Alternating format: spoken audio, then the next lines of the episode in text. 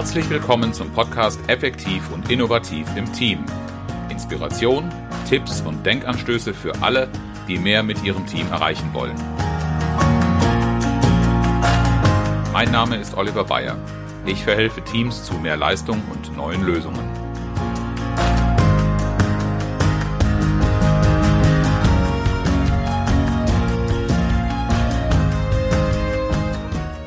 Herzlich willkommen zu einer neuen Podcast-Folge. Diesmal mit dem Titel Mehr Zeit für Führungsaufgaben, wie man richtig delegiert. Mein Name ist Nicola Hartung, mir gegenüber sitzt Oliver Bayer. Hallo Oliver. Hallo Nicola. Das Thema Delegation ist ein großes, schwieriges für manche und auch ein sehr wichtiges. Oh, ich weiß ja. nicht, wie es dir geht. Ähm, ich erlebe sehr, sehr häufig in Seminaren, dass äh, äh, Führungskräfte da sitzen und wir zwei Tage hammerhart arbeiten an tollen Methoden und Ansätzen, Gesprächsmodellen und gerade ist. Und dann äh, am Ende sitzen wir da und dann gucken sie mich zweifelnd an und sagen, ja, Nikola, ist ja jetzt alles ganz gut und schön und ich habe jetzt tolle neue Sachen gelernt, aber wann zum Henker soll ich das eigentlich machen? Oh ja. Und um ehrlich zu sein, ich verstehe die auch sehr gut. Absolut. Weil ich habe in relativ jungen Jahren Management by Delegation äh, gelernt und dann hat man immer gesagt, gib ab, gib ab. Und ich habe mich immer gefragt, was soll ich denn abgeben? Wie soll ich denn das machen? Ähm, weil ich einfach so viele Dinge gesehen habe, die nur ich konnte. Und ich habe natürlich sehr gesehen, äh, das Thema Führen ist wichtig, aber dafür habe ich jetzt nicht auch noch Zeit. ja? ja, ach, ja. Ne? Also das, das habe ich, das hab ich so oh. selbst verinnerlicht, ja. dass wenn, ich, wenn mir jemand sowas sagt, dann gibt es immer diese zwei Herzen in meiner Brust. Auf der einen Seite, Mensch, Junge, du musst das doch annehmen. Und dann aber auch die Erinnerung, ich war ja selbst mal an der Stelle. Ich weiß doch genau, wie es ist. Naja, das kommt ja auch aus dieser ähm, äh, Praxis, dass nicht derjenige zur Führungskraft wird, der die, beste, die besten Voraussetzungen für oh, die ja. Führungskraft mitbringt, sondern der, der der größte Fachexperte ist, der mhm. also inhaltlich am meisten weiß oder leistet. Natürlich, das war auch bei mir so äh, bei den ersten äh, Führungspositionen. Ich bin deshalb mal Personalleiter geworden, weil ich unter Beweis gestellt habe, dass ich alle Bereiche, die ich zu verantworten habe, auch selber kenne und zwar von innen heraus kenne kann man jetzt darüber streiten, ob das in der Personalabteilung so sein muss. Wir waren so strukturiert, dass im Grunde ich dann auch immer die Vertretung der jeweiligen Kraft sein musste. Und deshalb war natürlich auch eine gewisse Fachkenntnis von dem Bereich nötig, zumindest war es damals so aufgestellt. Man hätte es auch so regeln können, dass die Kollegen sich untereinander äh, vertreten. Das wäre für mich etwas komfortabler gewesen, dann hätte ich mehr Zeit für Führungsaufgaben gehabt. Das wäre vielleicht sogar auch fachlich deutlich interessanter gewesen, weil äh, die Leute, die jeden Tag tief in der fachlichen Arbeit stecken, die haben halt auch das Expertenwissen. Wird später noch interessant. Ja, ähm, es, die Frage ist ja auch immer, was macht äh, die Ausführung einer Aufgabe gut? Also was führt zu guten Ergebnissen? Ja. Und da muss ich vielleicht mehr wissen als nur das, ja, das Expertenwissen, sondern auch drumherum, äh, zum Beispiel von einem Ergebnis her denken. Das ist etwas, was ich mir mittlerweile sehr angewöhnt habe, was ich damals nicht so sehr getan habe. Vor Dingen, ich, ich habe schon so gedacht, aber ich habe nicht so kommuniziert. Und wenn ich jemandem die Aufgabe übergebe und ihn haarklein in meinem Fachwissen anleite, überfordere ich ihn ja im Zweifel. Äh, und derjenige vergisst irgendwo die Hälfte, weil gar keine Orientierung dazu da ist, wozu das gut sein könnte. Deshalb muss man schon genau hingucken, dass man eine Aufgabe so übergibt, äh, dass der andere nicht nur mit Detailwissen über, über, überfüllt wird ähm, und das irgendwie auch zur Hälfte an ihm vorbeigeht. Also eine richtig gute Delegation will auch gelernt sein. Es ist ja nicht nur beim Thema Delegation so, sondern das ist ja grundsätzlich so. Wenn ich, wenn ich einen Arbeitsauftrag gebe, auch mhm. in meiner Funktion als Trainerin erlebe ich das sehr oft, dass ich eine, eine Aufgabe an die Seminargruppe stelle und dabei schon die, wie, im Kopf habe, wie die Lösung aussehen soll. Und wenn ich dann eine Lösung kriege, die nicht so aussieht wie das, was ich vor mir, äh, vor meinem inneren Auge hatte, dann, dann merke ich bei mir selber, dass ich häufig so stolpere mhm. geistig. Und dann ist es gut, wenn ich mich immer wieder daran erinnere, okay, was war denn die Aufgabe? Und was ist das Ziel, was wir damit erreichen wollen? Genau. Denn wenn ich das etwas allgemeiner beschreibe und nicht so im Klein-Klein denke, wie ich es mir vorstellen kann, wie es perfekt ist, dann öffne ich auf einmal auch den Raum dafür, dass jemand anders da mit äh, zugreift. Ja, setzt natürlich für mich als Führungskraft oder als Trainerin in dem Fall voraus, dass ich auch bereit bin, ähm, mit dem Ergebnis umzugehen, das Ergebnis auch anzuerkennen, auch wenn es nicht so aussieht, wie ich mir das äh, in meinem Köpfchen schon vorher ausgemalt habe. Ja, und deshalb muss ein. Unter der Voraussetzung, mhm. dass es dem Ziel gerecht wird. Ja. Deshalb braucht es einen Dialog zum Delegieren, der mhm. all diese Dinge auch tatsächlich klärt. Mhm. Wir arbeiten da üblicherweise mit einem Leitfaden, äh, der vier W-Fragen als Ziel hat. Uns ist natürlich wichtig, und das glaube ich, das vergisst kaum eine Führungskraft, zu sagen, was ist das, das wir da delegieren? Also was ist die Aufgabe? Mhm. Das von der Substanz her zu nennen, da denkt noch jeder dran, vor allen Dingen, wenn man selbst Experte ist, äh, dann wird man das geben. Aufpassen, dass man hier klar bleibt und nicht zu viel drumherum an Informationen gut gemeint mitgibt, ähm, sondern dass man erstmal ganz klar umreißt, was ist das, äh, was die Aufgabe, was ist das Ergebnis. Was würdest du als nächsten Schritt nach äh, dem Was geben? Ja, mir ist ja immer wichtig zu wissen, warum mache ich denn das? Also in welchem Kontext findet das statt? Äh, für, auch für welches größere Ziel mhm. äh, ist das hilfreich? Das Warum letztendlich. Ja. Warum soll ich das machen? Warum ist das sinnvoll? Die meisten Experten, mit denen ich daran arbeite, also gerade auch eben Führungskräfte, die noch relativ frisch in ihrer Rolle sind, machen an zweiter Stelle aber nicht das Warum. Ich bin da völlig bei dir. Das Wie kommt dann wahrscheinlich raus. Natürlich, ja. äh, ich zeige auch gleich, wie es am besten erledigt wird. Ja, genau. Und ähm, es gibt äh, so eine schöne Matrix, äh, die auch so ein bisschen Anhaltspunkte gibt, wie entwickle ich Menschen, äh, die sogenannte Skill-Will-Matrix. Die guckt in zwei mhm. Dimensionen, nämlich kann diejenige Person genug oder hat sie auch genügend Absicht, Willen, Motivation, äh, die Aufgabe zu erledigen. Und wenn ich diese beiden äh, äh, Faktoren nicht in die richtige Reihenfolge setze, dann verbrenne ich unter Umständen viel Energie. Denn ohne die Motivation, also zu verstehen, wozu ist es gut, warum sollte derjenige oder diejenige sich mit dem beschäftigen, was ich jetzt gerade als Wie, als Methodenwissen weitergebe? Mhm. Also bevor ich anfange, Leute zu qualifizieren, sollte ich erst einmal für eine Motivation, für einen Antrieb sorgen. Und genau deshalb haben wir erst das Warum. Und ähm, das Warum im Sinne, wozu, wozu ist es gut, was soll das Ergebnis sein? Und dann kann ich auf das Wie kommen.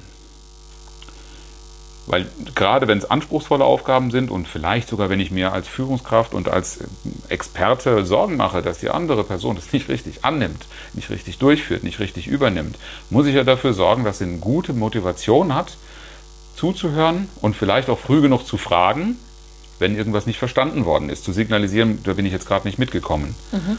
Denn ansonsten überfordere ich mein Gegenüber vielleicht, weil es für mich ganz normal ist, über so viele Details zu kommen.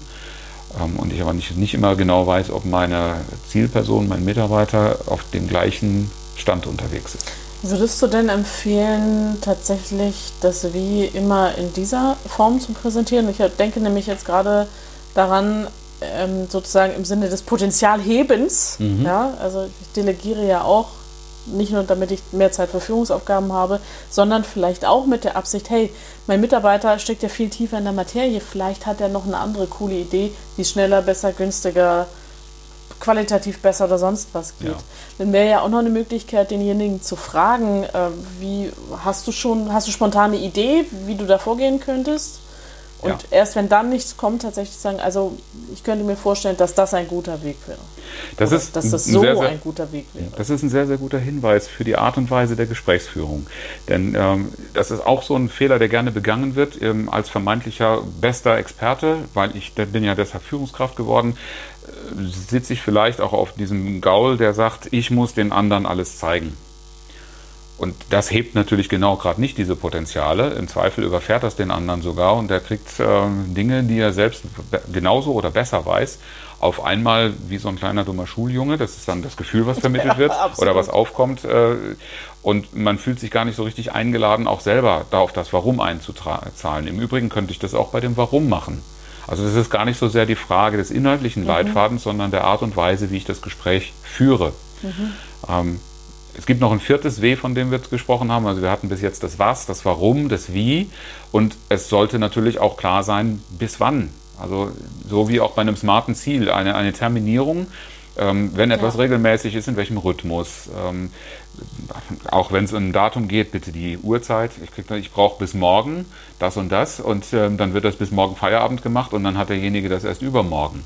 Es ist nicht darüber gesprochen worden, wann morgen, wann es genau. Also das, das sollte man auch ganz klar miteinander vereinbaren, dass auch da keine Missverständnisse kommen. Ja, da habe ich direkt ein Beispiel im Kopf. Äh, wieder in einem meiner letzten Seminare erzählte mir eine, eine Teilnehmerin, dass sie mal eine Chefin hatte, die immer Präsentationen für den Vorstand vorab haben wollte. Und da unheimlich viel Druck drauf gegeben hat. Ja, und ihr müsst und so. Und sie hat nie klar gemacht, warum. Mhm. Und irgendwann hat sie, also ich brauche die bis 12 Uhr, weil um 13 Uhr die Präsentation war. Mhm. Und irgendwann hat sie dieser ähm, Teilnehmerin dann mal gesagt, oder sie hat gefragt, äh, warum sie die denn immer so viel vorher haben will. Und dann hat sie gesagt, naja, damit ich mich noch einarbeiten kann. Das hat zwar den Druck nur bedingt vermindert, aber meine Teilnehmerin wusste dann äh, viel besser mit der, mit der Aufgabe umzugehen und mhm. die auch anders zu priorisieren und auf andere Dinge nochmal den Schwerpunkt zu legen, weil sie halt wusste, okay, wahrscheinlich ist meine Chefin selber aufgeregt, nervös, vielleicht ein bisschen unsicher, wenn sie mit dieser Präsentation dann den Raum betritt. Und deshalb braucht sie die schon vorher, um sich möglichst gut vorbereiten zu können. Meine Erfahrung ist auch, ich habe ja schon mal davon gesprochen, dass ich aktuell selbst in so einer Teamaufbauphase bin. Ähm, das mache ich schon etwas länger. Ich arbeite auch mit meiner Tochter, die mich sehr stark im Social Media Marketing zum Beispiel unterstützt und auch in vielen anderen administrativen Aufgaben. Und die ist fast ohne Vorbildung daran gegangen. Und dadurch, dass ich ihr gesagt habe bei den einzelnen Vorgängen, wozu das gut ist, an welcher Stelle das wichtig ist, habe ich von ihr ganz viele interessante Impulse bekommen, die mir dann auch mal einen ganz anderen Blick auf bestimmte Vorgänge gegeben haben. Das hat manchmal zur Bestätigung dessen geführt, was ich gemacht habe, hat mir aber auch gezeigt, sie hat verstanden. Und, das muss ich ihr dann auch zugestehen, das hat auch dazu geführt, dass ich an vielen Stellen auf neue Ideen gekommen bin, die ich mir alleine gar nicht hätte vorstellen können. Und das ist meine Vorstellung von Teamarbeit. Und was ich deutlich sehen konnte, was sie mir auch äh, oft genug gesagt hat, ist, dass das auch der Faktor ist, der eigentlich Spaß macht. Ja, wenn ich nämlich selbst mit ein bisschen Verantwortung übernehmen darf. Also delegieren, würde ich auch sagen, sollte nicht als eine Einbahnstraße verstanden werden, sondern als ein Dialog, der nicht nur zur Absicherung des Transfers, das ist auch ganz wichtig, gilt, sondern auch einfach zu sagen, ich, ich sorge für das bestmögliche Ergebnis. Ein weiteres Argument für dieses frühe Warum, äh, um das sicherzustellen. Und wenn wir bei Sicherstellen sind, äh, um das Ganze in einen guten Rahmen zu setzen, es ist immer gut, am Ende einer Delegation, wenn man glaubt, aus eigener Sicht, wir haben das schon alles durch, mal nachzufragen, was noch, um dann auch nochmal einen zusätzlichen Beitrag zu bekommen, dass, dass der, die Zielperson sich auch reindenken kann und vielleicht auch mal Dinge ergänzt. Wie gesagt, meine eigene Erfahrung war, das kann sehr fruchtbar sein. Dann bin ich selbst jemand, der erst wirklich lernen musste und das auch immer wieder für sich selber äh, neu aufbereiten muss. Wir Menschen sind visuell unterwegs. Habe ich doch gesagt, ist überhaupt kein Beleg dafür, dass die Information übertragen worden ist. Ja. Vor allen oh, Dingen, wenn es um, wenn's um einen, oh. einen, Ablauf geht, mehrere Prozessschritte. Das kann man viel, viel besser, zuverlässiger übermitteln, ja. wenn man das, und sei es nur in ein paar Kästchen, aber visuell macht mit einer Vorlage. Wir arbeiten als Trainer ja sowieso mit Flipcharts und ähm, das ist etwas, was ich immer wieder merke, dass das auch auffällt und dass das positiv hilft. Ähm, aber das wird viel zu oft außen vor gelassen. Natürlich besonders, wenn dann so ein bisschen sehr starkes Insidertum da ist und ein Experte über sein Lieblingsding spricht, dann übersieht er sehr oft, dass da jemand gegenüber ist, der jetzt gerade total abgehängt wird, weil er es nicht mehr verarbeiten kann. Das mhm. Visuelle mhm. hilft ja ganz anders, einen Inhalt aufzunehmen. Ja. ja. Und meine Lieblingsidee ist immer am Schluss auch nochmal zusammenzufassen. Und am besten die Zielperson zusammenfassen zu lassen. Weil dann weiß ich nämlich wirklich, was angekommen ist. Sollte es nicht so vollständig sein, habe ich immer noch mal die Möglichkeit einzugreifen, eine Korrektur oder zu ergänzen. Ja, gerade wenn es komplexere Aufgaben sind. Ne? Genau. Also die vier Ws klären, was, warum, wie, wann. Und ähm, den so konstruktiv entwickeln von beiden Seiten, dass man immer auch den Beitrag von dem anderen holt und dass man mit Visualisierung unterstützend arbeitet. Ja. Das ist allerdings jetzt auch ein Prozess, der oft in den Köpfen so drin ist. Ich, ich als Experte weiß, wie es geht. und du, liebe Mitarbeiterin, du weißt es nicht. Und ich sage dir das jetzt mal alles haarklein. ja, ja bitte. Ähm, und das ist ja in der Realität oft gar nicht so. Ähm, und du hast so ein schönes Beispiel im, Vorgespräch genannt. Das stimmt, ja. Ähm, wenn du uns mal erzählen magst, äh, das ist jetzt ein ganz anderer Bereich als Trainer, ähm, aber ich fand das ganz hervorragend. Ja, da geht es um eine Geschichte, um eine wahre Geschichte tatsächlich. Und zwar äh, ist es die, die Lebensgeschichte von David Marquette. David Marquette war, also den Dienstgrad hat er wahrscheinlich immer noch, aber nicht mehr aktiv. David Marquette war ein US-amerikanischer U-Boot-Kapitän. Inzwischen ist er wahrscheinlich ein sehr hochbezahlter Consultant. Der hat nämlich äh, auf einem seiner U-Boots einen neuen Führungsstil eingeführt und daraus später eine Management-Theorie gemacht. Warum hat er da einen neuen Führungsstil eingeführt? Äh, verrückte Geschichte, könnte man sagen. Also er sollte ein Kommando übernehmen über ein U-Boot, hat sich da ein gutes Jahr darauf vorbereitet und zwei Wochen bevor es soweit war, hieß es, nö, du kriegst nicht das, du kriegst das. Also ein anderes.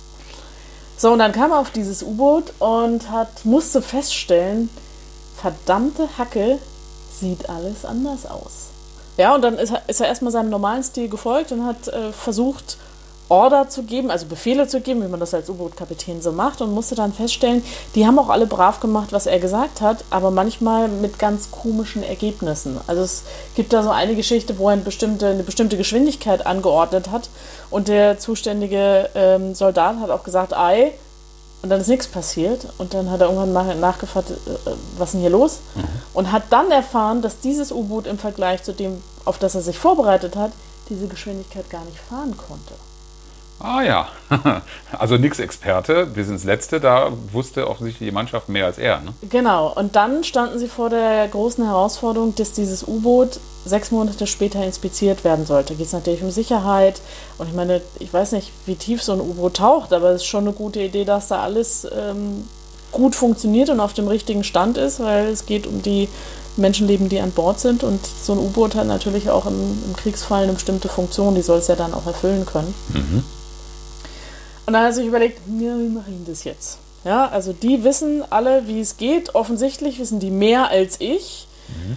Ähm, also das ist ein Gedanke, der den Führungskräften, mit denen ich arbeite, oft nicht behagt. Ne? Nein, überhaupt nicht, weil das heißt ja äh, im ersten Schritt erstmal sich einzugestehen, ich bin hier nicht der klugste Kopf, äh, auch wenn ich der höchst, am höchsten dekorierte bin. Mhm.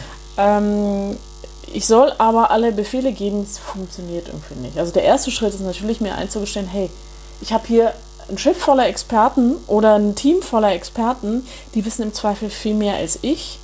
Und wenn ich eine, im Englischen sagt man humble, also wenn ich eine, eine bescheidene Führungskraft bin, kann ich das anerkennen und äh, die, dieses Potenzial heben, was da vorhanden ist. Das klingt ja jetzt erstmal ganz fantastisch. Ich übernehme einen Bereich, bin da Führungskraft, weiß eigentlich nicht so richtig über diesen Bereich Bescheid und stelle sogar fest, die Mitarbeiter, die ich da führe, die sind schlauer als ich. Im Idealfall ist das sogar so, sag ich jetzt mal. Ja. Ähm, Finde ich sehr, sehr spannend, weil was leite ich daraus ab? Jetzt muss ich ja aufpassen, dass meine Führungssituation nicht aus dem Ruder läuft. Haha. Wort, Wortwitz bei einem Schiff, ja? ja, na klar. Ja, absolut, natürlich. Ähm, ja, was mache ich denn jetzt, damit das nicht passiert? Naja, du hast es äh, eben äh, quasi schon teilweise angeführt. Also natürlich, das allererste ist erstmal wichtig, alle auf dem U-Boot in deinem Team wissen, worum geht's. Was tun wir hier? Mhm. Also, was ist unsere Mission? Wohin sind wir unterwegs? Ähm, und das dann für jeden Einzelnen auch, ähm, denn dann passiert ja schon das Denken, okay, wir, wir, das ist unsere Mission, das und das machen wir. Und dann auch die Frage stellen, was ist mein eigener Anteil daran? Also was, mhm. was trage ich zu, äh, zum, zum Gesamtergebnis bei? Und der, der David Marquette hat, es, hat den Spieß quasi rumgedreht. Er hat gesagt, ich gebe keine Befehle mehr, sondern ich gebe Intent. Also übersetzt würde ich sagen, sowas wie ich gebe ein, eine, eine Zielvorgabe, eine Absicht ähm, mit oder vor, mhm. aber keinen Befehl mehr. Das heißt, wenn dann mein äh, ähm, Offizier zu mir kommt und sagt, ähm, sollen wir auftauchen? Mhm. Äh, dann kann ich quasi zurückfragen und fragen, warum sollten wir das jetzt tun? Mhm. Und dann ähm, gibt es so bestimmte Kriterien, die ab, abzuchecken sind. Sind wir äh, an der richtigen Stelle? Sind wir da, wo wir sein sollen? Ähm, ist alles technisch vorbereitet? Sind alle schottendicht und so weiter und so fort? Mhm. Und das, aber diese, diese Kriterienüberwachung mhm. oder diesen Kriteriencheck nicht selber vorzunehmen als der Befehlende, sondern diesen Intent quasi weiterzugeben an den zuständigen Offizier oder den zuständigen Soldaten oder Mitarbeiter. In dem Fall. Klingt ja ganz fantastisch. Äh, führt das nicht am Ende des Tages dazu, dass ich eigentlich nicht mehr nötig bin? Könnte man meinen. Ne? Ja. Das ist so die Diskussion, die ich häufiger höre, gerade im Übrigen auch in der agilen Transformation, bin ich dann nicht nur noch Frühstücksdirektor? Ja. Der David Marquette hat es so gelöst. Er sagt, naja, es gibt eine Funktion oder eine Aufgabe, die behält er bei sich und das ist das Abschießen von Raketen. Mhm. Ja, weil da geht es um äh, Menschenleben am Ende, die zu Schaden kommen können. Also es ist eine riesengroße Verantwortung. Die möchte er keinem seiner Leute auferlegen. Das heißt, die behält er für sich. Mhm. Ich glaube, dass es in fast jedem Kontext so eine große, wichtige Entscheidung gibt, ähm, wo es eine gute Idee ist, wenn die Führungskraft die für sich behält, das aber offen kommuniziert. Mhm. Weil ich denke jetzt an sowas wie Ein- und Ausstellungen. Ja? Mhm. Trotzdem sagen viele Führungskräfte, ja, natürlich entscheide ich das.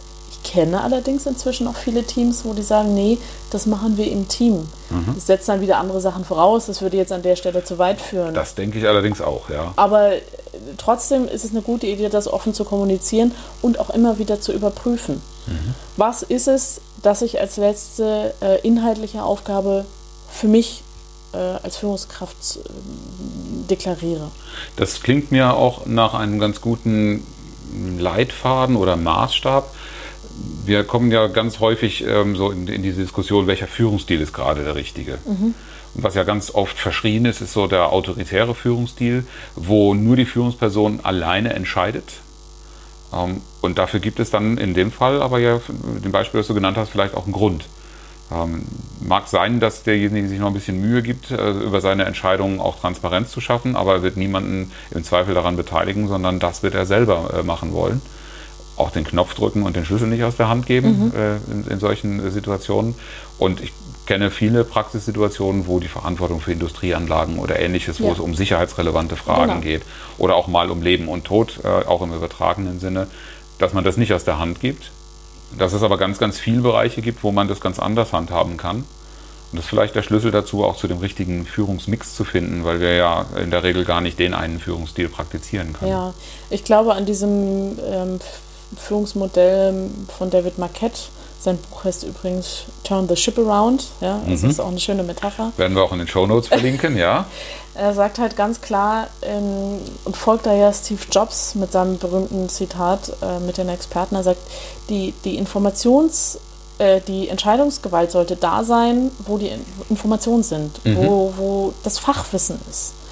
Äh, weil die können im Zweifel viel besser entscheiden. Und wenn sie wissen, in welchem Kontext sie sich bewegen und was das Ziel ist, also das, das übergeordnete Ziel, meinetwegen die Vision, mhm. dann können sie auch selber, vielleicht nicht von heute auf morgen, aber über die Zeit, viel besser einschätzen, macht es jetzt Sinn, diese Entscheidung zu treffen oder nicht. Das klingt am Ende des Tages für mich nach einem relativ komfortablen Führungsjob weil mir ja im Grunde alles aus der Hand gerissen werden kann äh, oder genommen werden kann, was sonst eigentlich für mich bedeutet, jetzt sind wir wieder am Anfang, ich habe nicht genug Zeit für all das. Naja, äh, komfortabel vielleicht, äh, aber es heißt natürlich auch, bestimmte Dinge aufzugeben. Und das fällt vielen sehr, sehr schwer, gerade wenn sie Fachexperten waren oder äh, immer noch sind, so dieses, dieses Aufgeben von Verantwortung empfinden viele auch als, als Machtverlust oder als Statusverlust, äh, ohne darauf zu reflektieren, dass sie Freiheiten für andere Aufgaben bekommen. Das ist so auf der, auf der Downside sozusagen. Ähm, und auf der anderen Seite bekommen sie eine ganz, ganz wichtige neue Aufgabe, nämlich Klarheit für ihr, Ziel, für ihr Team herzustellen. Also diese, diese Zielklarheit immer wieder ähm, äh, herzustellen und auch mh, zu verhandeln. Ja, aber es können mhm. sich ja auch Dinge ändern. das ist, glaube ich, eine Aufgabe, die nicht zu unterschätzen ist, weil mhm. in vielen, vielen früheren äh, Folgen haben wir über dieses Kommunikationsthema, was ist eine Vision, was ist ein Ziel, wie formuliere ich das und auch wie formuliere ich das so, dass jeder sich daran wiederfindet. Das fällt ja dann alles der Führungskraft zu. Mhm. Und ich kann natürlich die Verantwortung nur dann abgeben, wenn ich ähm, Vertrauen haben kann, dass mein Team das Richtige tun wird oder dass jeder Einzelne in mhm. meinem Team das Richtige tun wird. Und das setzt halt ein paar Sachen voraus. Das klingt aber insgesamt für mich nach der guten Nachricht, auch mit Delegieren werde ich als Führungskraft nicht überflüssig. Ähm, aber äh, damit ich die Aufgabe optimal ausfüllen kann, muss ich dieses Vertrauen erzeugen, das heißt richtig delegieren. Ja, es gibt äh, aus, den, äh, aus der großen Welt der Agilität gibt es ja viele schöne, kleine, moderne Tools. Und es gibt eines, das heißt Delegation Poker. Äh, Poker deshalb, weil es tatsächlich auf so Spielkarten gedruckt ist und es äh, geht, es sind äh, sieben Grade der mhm. Delegation quasi von äh, Team entscheidet gar nichts, Chef entscheidet alles, Team führt nur aus, mhm. bis zu äh, Team entscheidet alles. Das, das war's, das Wie äh, und wann der ähm, Chef oder Vorgesetzte informiert wird. Manchmal erfährt er das Ergebnis auch erst, wenn das Ergebnis schon lange sozusagen vorüber ist. Also sozusagen autoritär auf der einen Seite, demokratisch auf der anderen Seite. Basisdemokratisch. Basisdemokratisch, mhm. tatsächlich. Ähm, und das ist ein, Spiel deshalb, weil ich das unterschiedlich einsetzen kann. Also mhm. ich kann, wenn ich ein Team habe und gerade am Anfang bin, ich kenne das Team vielleicht noch nicht so gut, die kennen mich noch nicht so gut, ich weiß nicht so genau, was, was die brauchen. Mhm. Ähm, dann eine Aufgabe vor, vorzustellen, die zu tun ist und jedem so ein Set, so ein siebener Set Karten zu geben und die Aufgabe zu geben, entscheidet mal für euch selber, welches wäre das Level der Delegation, mit dem ihr euch wohlfühlt. Ah ja, verstehe. Das heißt, äh, das Maß der Delegation, der Ausmaß und die Beteiligung wird im Grunde auch ein bisschen von dem Team selber mitgestaltet. Ja, absolut. Ja. Weil mhm. du hast es vorhin gesagt, es kann ja sehr schnell, ähm, Menschen können sich ja beim ähm, Aufgaben erhalten auch überfordert fühlen. Ja. Ja, weil weil sie es entweder nicht gewöhnt sind oder weil ihnen Kompetenzen fehlen, weil ihnen Informationen fehlen oder was auch immer. Mhm. Und mit diesem Spiel kriegt man das sehr schön, aber eben spielerisch raus. Mhm. Und interessant ist es dann immer festzustellen, gibt meistens irgendwo eine Häufung, ja, wo, wo die meisten aus dem mhm. Team sich wohlfühlen. Und dann gibt es Ausreißer. Ja. Und die Ausreißer ist es interessant zu befragen, warum sie diese Karten jeweils gewählt haben. Was ist die besondere Information, die ich von den Ausreißern erwarten kann? Weil in der Statistik macht man normalerweise die Ausreißer weg, ähm, damit der Durchschnitt nicht ver versaut wird. Naja, ähm, um, um die größten Ängste äh, deutlich zu machen. Ah ja. ja. Weil wenn, wenn du jetzt jemanden hast, der sagt, äh, ich will auf jeden Fall, dass der Chef entscheidet, kann da eine Angst dahinter stecken, mhm. Äh, ich habe Angst, eine falsche Entscheidung zu treffen und dann passiert mir irgendwas Schlimmes. Wenn das der Fall ist, weiß ich, im Team stimmt irgendwas nicht. Mhm. Dann darf ich an so Themen wie Vertrauen arbeiten. Ähm, wenn das andere Extrem kommt und er sagt, nee, wir wollen alles alleine entscheiden, Chef hat eh keine Ahnung, mhm. kann ich mir ja mal die Frage stellen, was ist eigentlich vorher in dem Team passiert, dass jemand zu so einer ähm, extremen Aussage kommt. Oder andersrum, kann ja auch sein, dass derjenige, der diese Aussage trifft, selber vorher in einem anderen Team war, wo er sagt, wir haben uns schon immer selbst organisiert. Wir haben die meisten Entscheidungen im Team getroffen. Den Chef haben wir höchstens noch dazugeholt, wenn wir mehr Informationen oder irgendeine Absicherung brauchten. Äh, ich bin das so gewohnt. Mhm. Und dann kann das zum Beispiel auch ein Shift in, in, in die Richtung mehr Delegation einleiten, weil wenn die anderen von jemandem auf ihrem Level sozusagen hören, hey, das geht ja. Ja, mhm. wir haben das zwar noch nicht gemacht, aber es könnte ja sein, dass das tatsächlich geht mhm. ähm, dann hat man dann weitere Optionen eröffnet.